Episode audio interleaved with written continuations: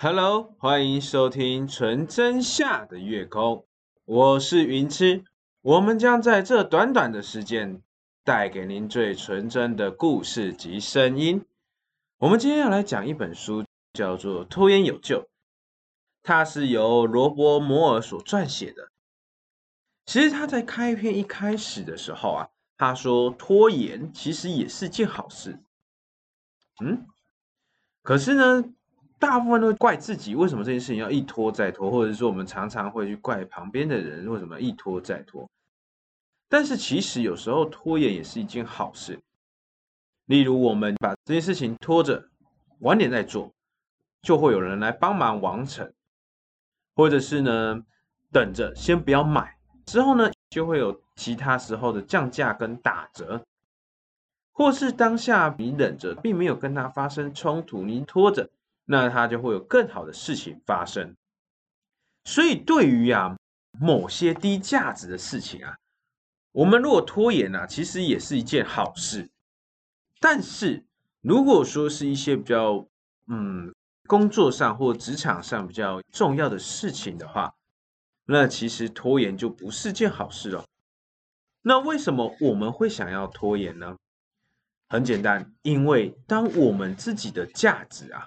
或者是独立感受受到威胁时候，我们呢就会选择拖延、逃避困境，因为你感觉到害怕，害怕什么？嗯，害怕失败，或者是说害怕冒险，或者是害怕自己看起来很笨啊，遭受批评啊，害怕走出舒适圈。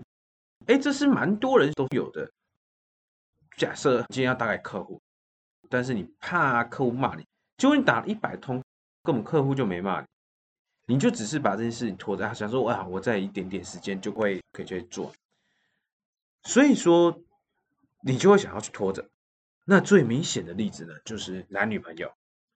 这里啊，又提到一个故事，就是说他呢，终于呢跟他另一半分手。他在跟这个女孩子交往的时候呢，他一直感觉到说这个女孩子似乎。不太适合他，但是呢，他又不想提分手，因为他觉得我跟他的父母关系不错，而且呢，如果提了分手之后呢，事情会变得一团乱，所以他就把这件事情呢给延后了。结果导致呢，这个女孩去赏了他朋友一巴掌，他还发现啊不行，我不能再拖，他已经变成一个恐怖情人了，我一定要跟他分手，所以他才跟他分手。在这之前，他已经有想过，但是他觉得说分手了会让事情更糟、更不好，所以呢，就把它拖着放着啊，等到时间到了，我再处理就好。殊不知，时间到的时候，通常都已经是无法收拾的一个地步。但是，为什么我们会去拖延呢？这其实是一个古代的习惯。在远古时候，我们呢是一个群居动物，也就是一个 team 一个 team 一个 team。当一个 team 没办法去攻击动物，你会先放着，然后去呼叫同伴，甚至说你会做陷阱，把它放着，然后等到时间到了再去做猎捕。基于以上的原因，我们呢就会有习惯性的拖延，甚至讲说这件事情不急，我们先放着。我们先做急的，做完急的之后呢，我们就不做了，甚至说就是忘记做了。这本书呢，它会告诉我们说，要怎么去改变拖延。首先，我们先要明白为什么我们会拖延，因为如果这件事情啊，让你感觉到有罪恶感、挫折感，甚至是更糟的一个负面情绪的发生时候，人通常都会。下意识的去拖延它，其实我们可以把原因呢分成几点来讨论。第一个就是害怕失败，不敢跨出去那一步，这是大家都会有。第二个，对权威的间接抵抗。第三个，害怕成功及其所带来的期待。意思就是说，因为我们呢期待了成功，但是又害怕说做了之后。没办法满足成功，所以我们会去拖延它，甚至说会去找一些理由去告诉自己说晚点再做，等等再做。你会告诉自己说，做事情要做全面的规划，才能下去做。这样情况下呢，就会产生很多事情，久了之后你就忘记做了，甚至你会觉得说啊，反正事情还没发生，我就不要做。嗯，你有没有觉得好像周遭人都这样？你就要做，他就是看着电脑，然后就不做了，或者说时间还很长，所以我们就先放着不要做，先做急的。就导致呢，后面事情都没有做好。那我们呢，将拖延呢分成几类。第一个就是主动拖延。主动拖延有两种形式，第一个就是你都在处理别人的问题；第二个就是说都在处理不重要的事情。也就是当你忙碌了一天，你发现哎，我都在做别人的事情。自己的事情都没有做，自己好像感觉很忙，但是没有忙到重点，这是一种幻觉，一种骗自己、嘲讽自己的一种心态。你明知道你要先做自己的事情，但是你又觉得说：“哎，我可以先帮别人，我自己做得完。”只有你先帮别人呢，帮了别人之后呢，你就做不完自己的事情了，导致于你的事情主动的延后了。这是一种欺骗。第二个，后天的事情明天再做，什么意思？就是礼拜四才要交交，我礼拜一的时候不做，我礼拜二的时候才开始做。这里啊，它有一个故事。麦克跟作者，也就是麦克呢，在跟罗伯共用一个楼下的厨房的时候呢，他们会将那些吃完的东西呢，直接堆到洗碗槽里面。谁受不了，谁去洗。结果后来呢，两个呢都不洗了。那都不洗之后呢，他们就说啊，不然这样子好了，就把这个门呢给锁起来。锁起来之后呢，他们想说应该会有人会去洗，所以呢，他们就一直放着，放到什么时候呢？放到了大学毕业的最后一天，退租的时候，他们必须要把门打开。打开之后，他们发现了腐败的味道。一大群的苍蝇，他们就捏着鼻子呢，将这些碗呢拿去洗。为什么他们会把这件事情拖着？人家觉得说，哎，碗不就是洗就好了，为什么一定要拖呢？因为他们觉得有人会帮他们做，他们觉得明天再做就可以了，又觉得说，嗯，后天再做就好了，不急，所以导致呢，他们呢就没有去去做了。第三个。就是所谓的任务跳跃。什么叫做任务跳跃呢？任务跳跃的意思就是说，我们呢在开电脑的时候呢，会一次开很多网页，会感觉到好像自己很忙碌，多工处理，觉得自己可以一心二用。但事实上呢，如果开了一个以上的网页，就是有任务跳跃的情形，也就是你跳着去完成其他项任务。导致你原本这项工作或者是任务，它并没有完成，只是你让自己觉得自己很忙，结果没有一个工作是做完的。更简单来说，就是从一个任务跳到另一个任务时，你的跳出具有动力的状况，就是你会觉得我正在忙，但是没有忙完？没有。其实，在一个研究报告指出，平均呢，我们必须要二十三分十五秒才可以到正轨上面。什么意思？也就是这个工作我们做到一半之后跳出去做另外一个工作的时候，平均要花费二三分钟，你才会在这个工作上专心。导致呢，你很多时候都在调整适应，才能去做这件事情，而不是。一开始进去，你就会做事情。所以，我们如果一天跳五次任务的话，平均十五分钟就在做杂事，两个小时酝酿进入状况，之后才会剩下不到一个小时的时间在做重要的事情。假设一下，我们的脑容量那么小，没办法吸收这么多，但是你一次把它集中这么多，时间花很多。但是怎么感觉好像都做不完的道理，这就是浪费时间。我们在任务跳跃的时候呢，大部分都在浪费不必要的时间。第四个，重大决定的迷失。什么叫做重大决定的迷失呢？您觉得你是不是做很多决定都必须要花很久？其实没有，平均呢，我们如果做一个决定，花的时间是十亿分之一秒。比如说，我要决定要吃什么，我就要吃卤肉饭。但是为什么我们常常会花很多时间呢？因为我们面对内心的怀疑、恐惧，或者是害怕他人的批评及想法。才让你裹足不前，在你脑海中盘旋多日。你已经知道自己要怎么做，可是呢，我们却花很多时间在害怕的一个地方，所以导致呢，我们呢会把事情给放着。等到放到一定时间的时候，你就觉得说啊，我就这样做就好了，还是回到你原本要做的一个决定。第五个，你会担心事情发生。你有没有想过，你的脑海中会幻想跟某个人起争执，甚至说辱骂某个人？这都是你所想的，这都是你所担心的。但是这种内心争执啊，会消耗你的想象空间，会打扰你的现实生活。所以你在做很多决定的时候，譬如说，原本你要打给客户，但是呢，你开始会去幻想客户会骂你，会责难你，会拒绝你。甚至说，你觉得做这个决定之后，公司它会灭亡？最常发生在什么时候？在管理者。人家说，领导者跟管理者最大的差别就是，领导者他会去承担风险，他觉得这件事情他有发展性，他就会去做。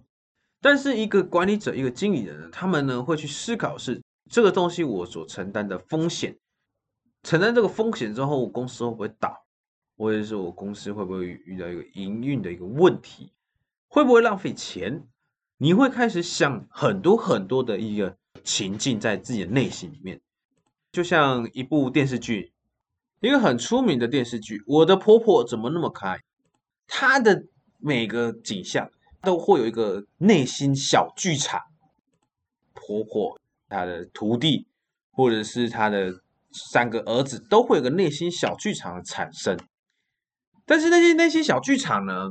通常呢，都会耽误你做的事情，而且你所担心的反而很少发生，几乎你所担心的事情都不会发生，是不是？第六个，纠结过去。什么叫做纠结过去呢？我们呢会去纠结过去的一个经验，甚至想法。这里他举了一个例子。他的一个前女朋友呢，有一个叫做迪克的前男朋友。前女朋友常说：“为什么以前迪克会这样做，你不会这样做？为什么以前迪克都会这样子想，你为什么不会这样想？等等之类的。”但是今天迪克已经跟他分手了，为什么他会一直纠结于过去？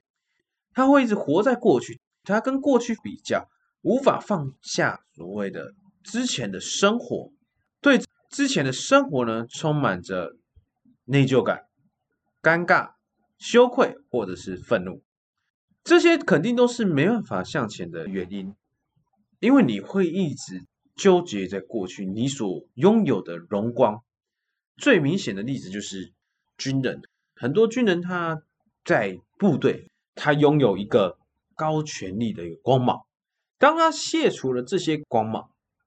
之后回到了平民老百姓，他会想到他之前是多么的荣光，指挥着底下的部队做事情，如今却变成这样子，导致他做很多事情的时候，他会思考这样子对于我自己本身的一个价值似乎有些落差，但是这个都是过去的，这个都已经不是现在进行式的事情，很多人他活在过去，导致于他现在。做事情的时候呢，都不太肯下去做。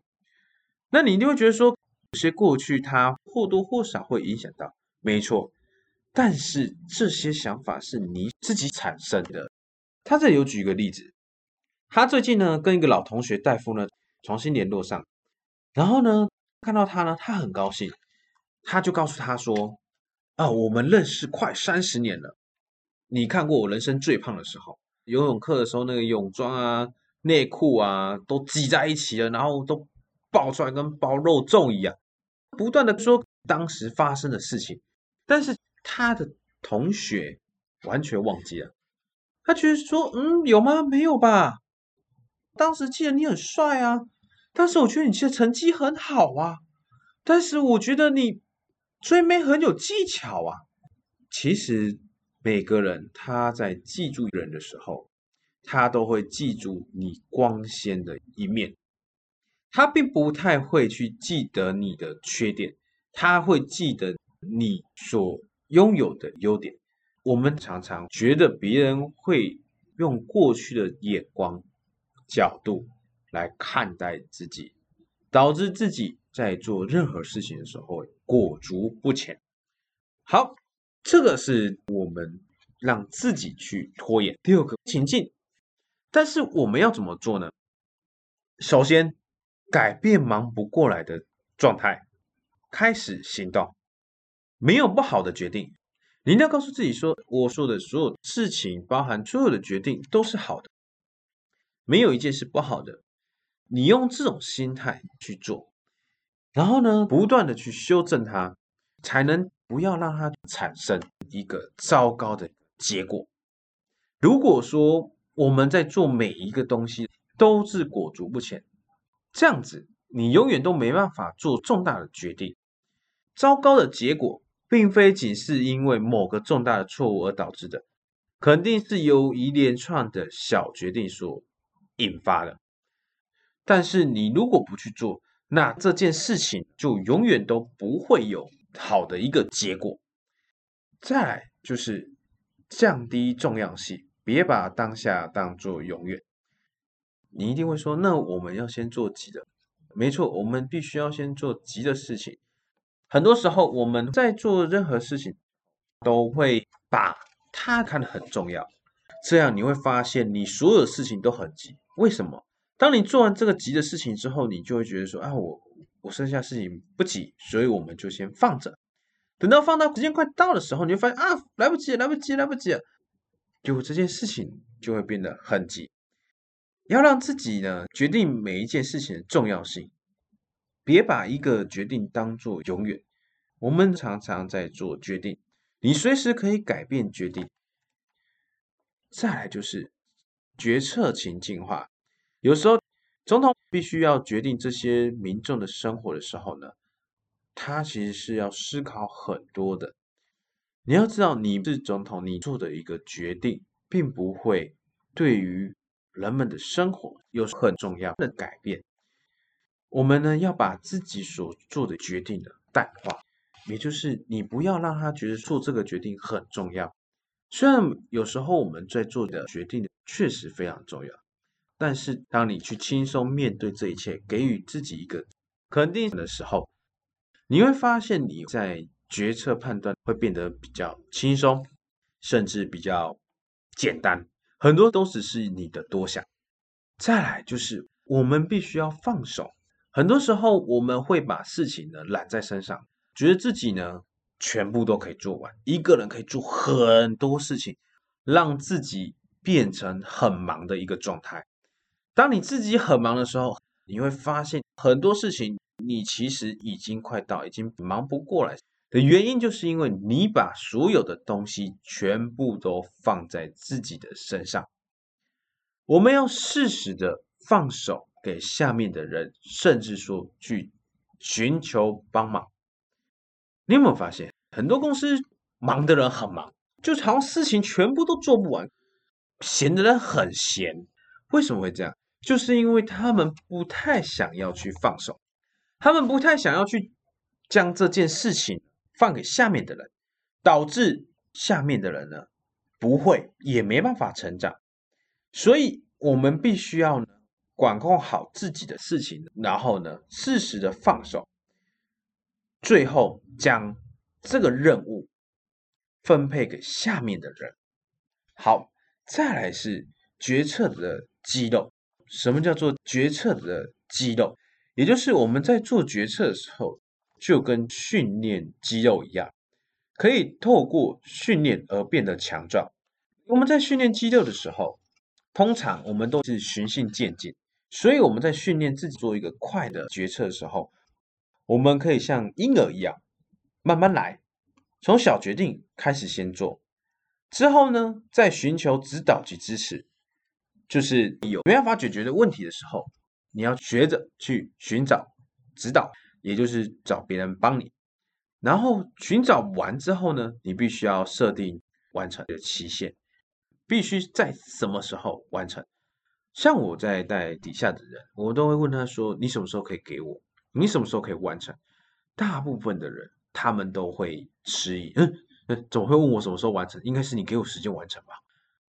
因为我比较喜欢呢，让他们自己对自己的工作去设定一个准备的期限，设定准备期限之后呢，事后再检讨决策中所做的一个错误，去修正它。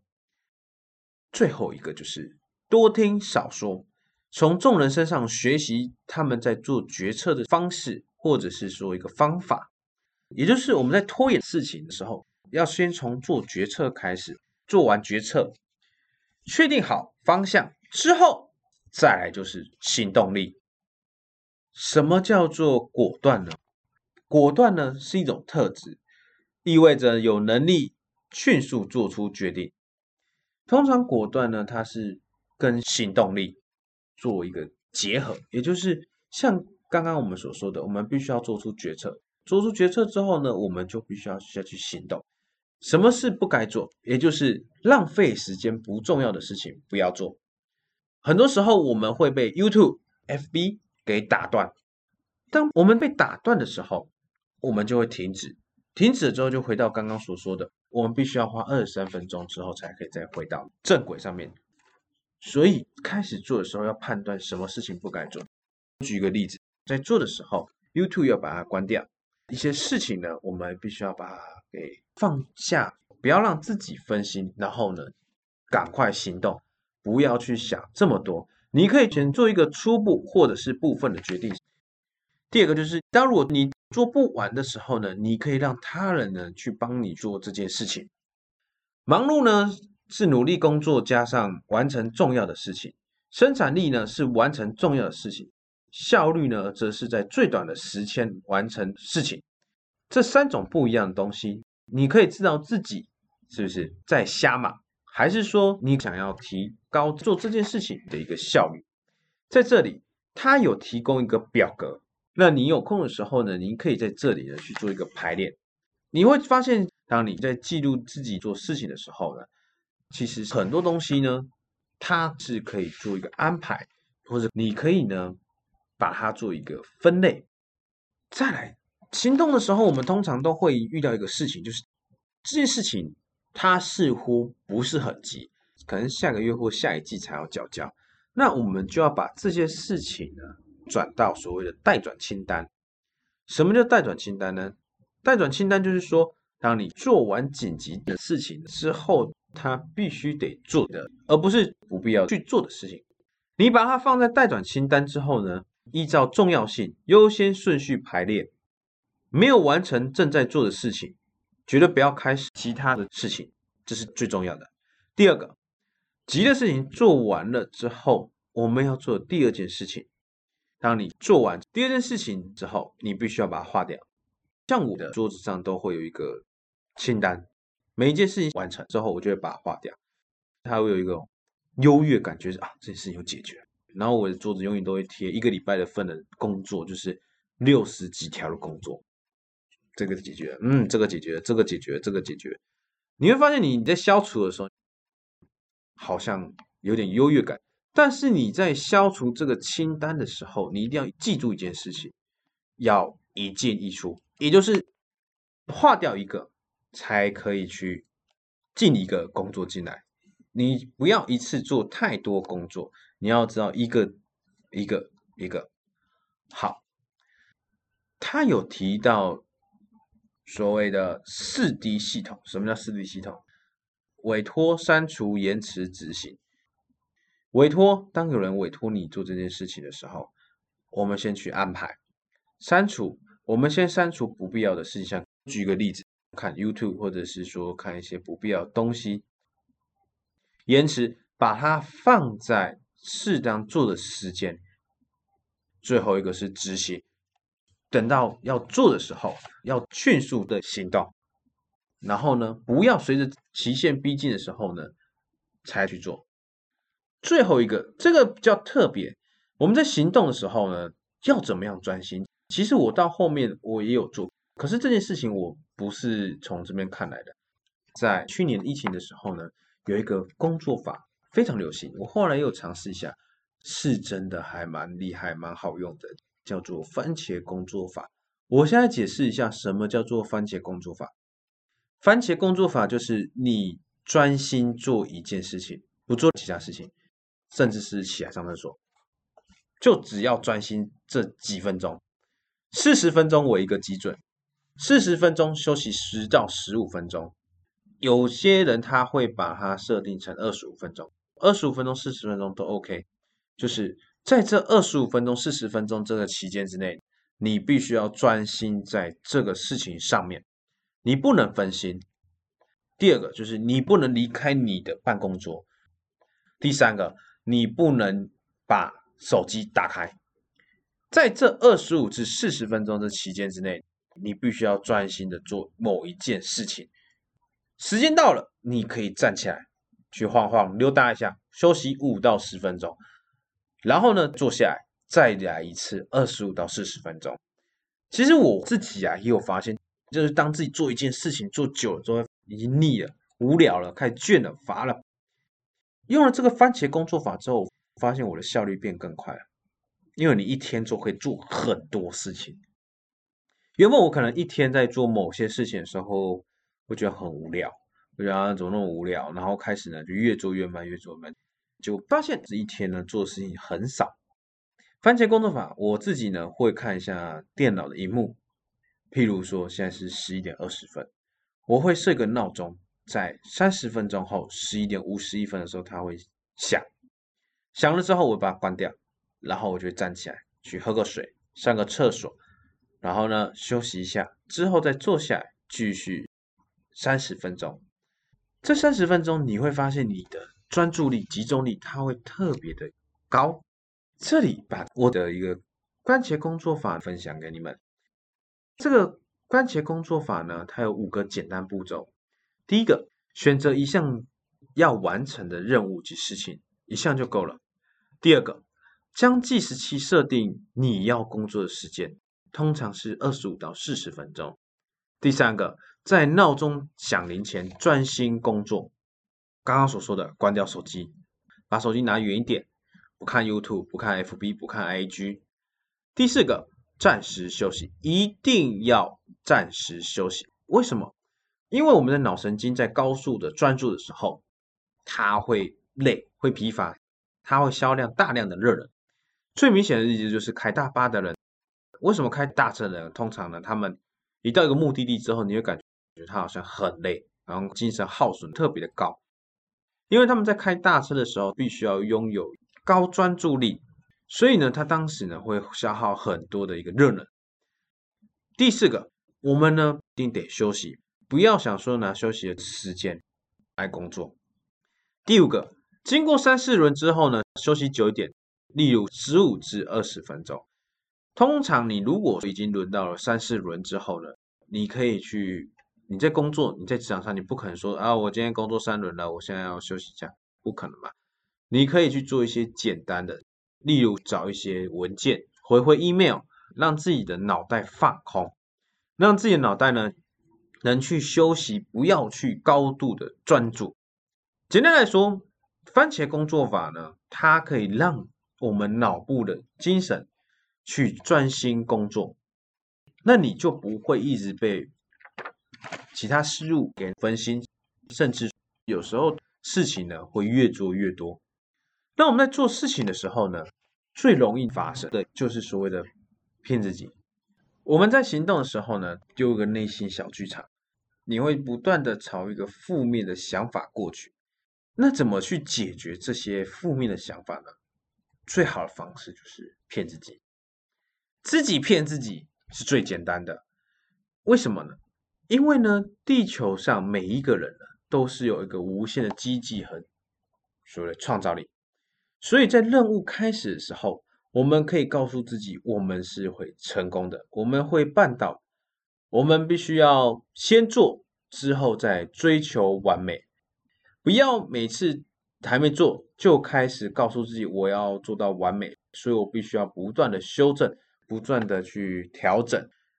有时候你可以去接受大家的一个回馈，然后边做边修，让这件事情变得更好。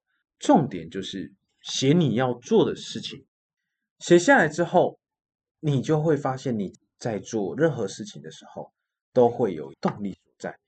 负面情绪也要写下来，灵感的时候也要写下来，被困住开始不知道怎么做的时候也要写下来。你在写下来的时候会发现。哎，很神奇哦！很多的一些负面情绪，甚至说一些想法，它会自然而然的清空。我们把做一件事情当做是一场游戏，跟自己玩的一场游戏。你在玩游戏的时候一定很开心，你不会想拖着。譬如说你打怪的时候，你会骗自己说不要去打怪，怎么可能？如果怪物一出现，你一定十之八九冲过去先打了再说。所以我们在做事情的时候，要把它变成像一场游戏。那怎么样去变成一场游戏？第一个就是切割日记的时间区块，也就是我们必须要事先在工作状态上面呢去做一个安排。第二个，怎么样迅速进入状态？譬如说，对许多人而言，喝咖啡、听音乐、运动或者看影片，都可以把它当做一个诱因。第三个就是设定截止期限。再来就是。竞争与挑战，我们玩游戏一定要竞争跟挑战嘛。无论是赌钱还是赌东西，跟某个人打赌，对许多人而言，不喜欢输掉的感觉，他会更加强烈。所以呢，我们就会去打赌。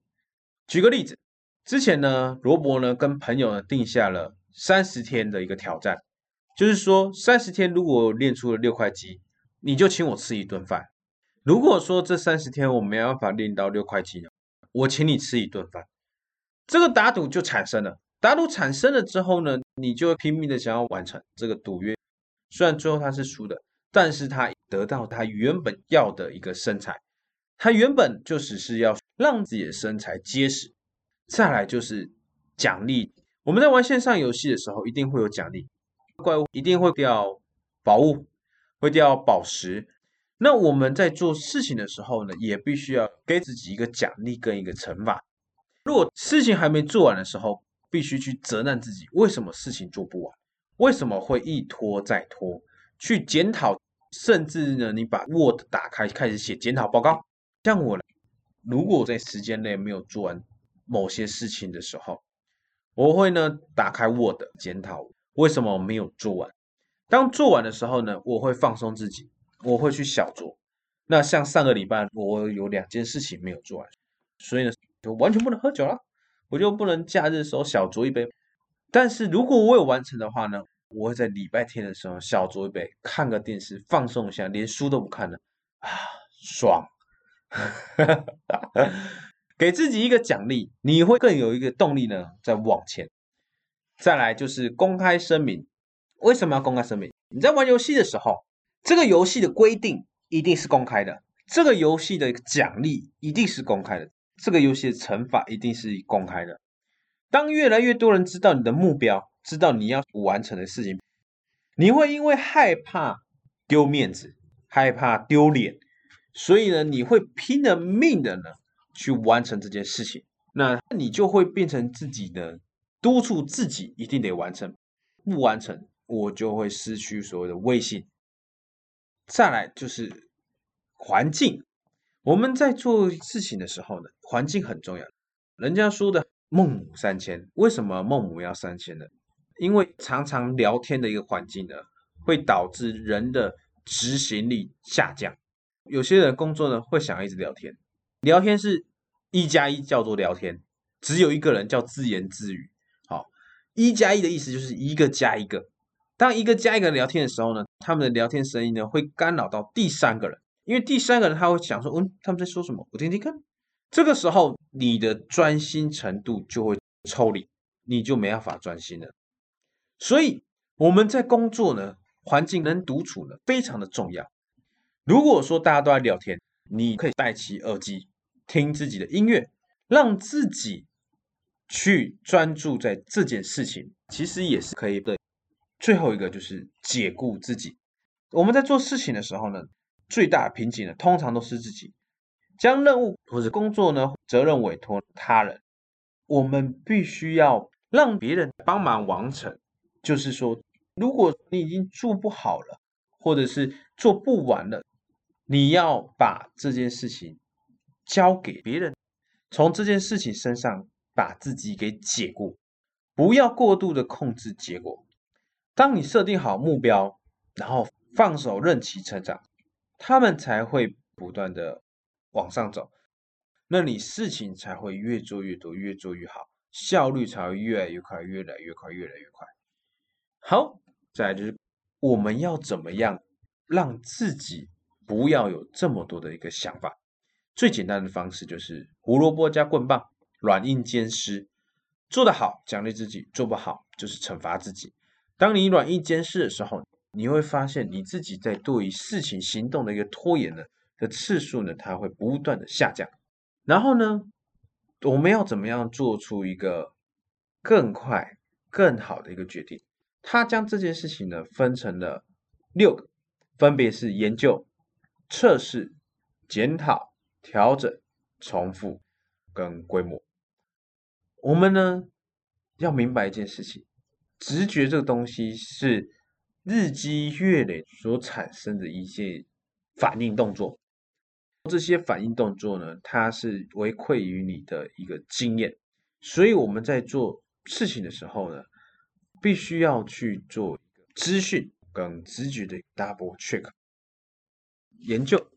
研究就是我们必须要学习预先做好准备，不要在没有准备相关的知识下做出一个重大的一个决定。测试，测试比做的更好，因为风险比较低，持久性比较短。我们呢可以先端出一个可行的产品，而不是完美的产品。然后呢，检讨第一轮的测试结果，再不断的去修正、改善、调整、调整你所检讨的事情，然后重复，就是不断的重复的制作。再就是规模，经过了一连串的一到五个步骤之后呢。我们在做事情的时候呢，可以用这个决策的六步骤下去做。最后一件事情呢，就是如何做出更快、更好、更难的决定。我们要用最小的力气呢，去做最大的事情。愿景及价值要建立在自己的内心身上。再来就是管好自己的内心。又回到刚刚所说的，我们必须要管好自己的一个负面情绪。不要让自己的负面情绪呢，去干涉到另一个事情。做了再说，先做再修，不要让自己的内心的恶魔去干涉自己，做出真正困难的决定。我们在做决定的时候，通常会去做自己可以做的一个决定，导致很多重要的决定不太会做。那这样子，你就永远都没办法去做一个。重大的决定，最后呢，我觉得可以去翻阅一下这本脱音有救的书，去思考一下，去审视一下自己在做事情的时候，会不会因为某些不必要的心魔去困扰自己做一个决定，做的这个决策。脱音有救，分享给您，希望呢您能得到这一份智慧。喜欢我们的话呢，可以帮我们多多分享，也可以成为我们最有力的干爹哦。最后记得每周五晚上八点准时收听我们最纯真的声音。我是云痴，我们下次见喽，拜拜喽。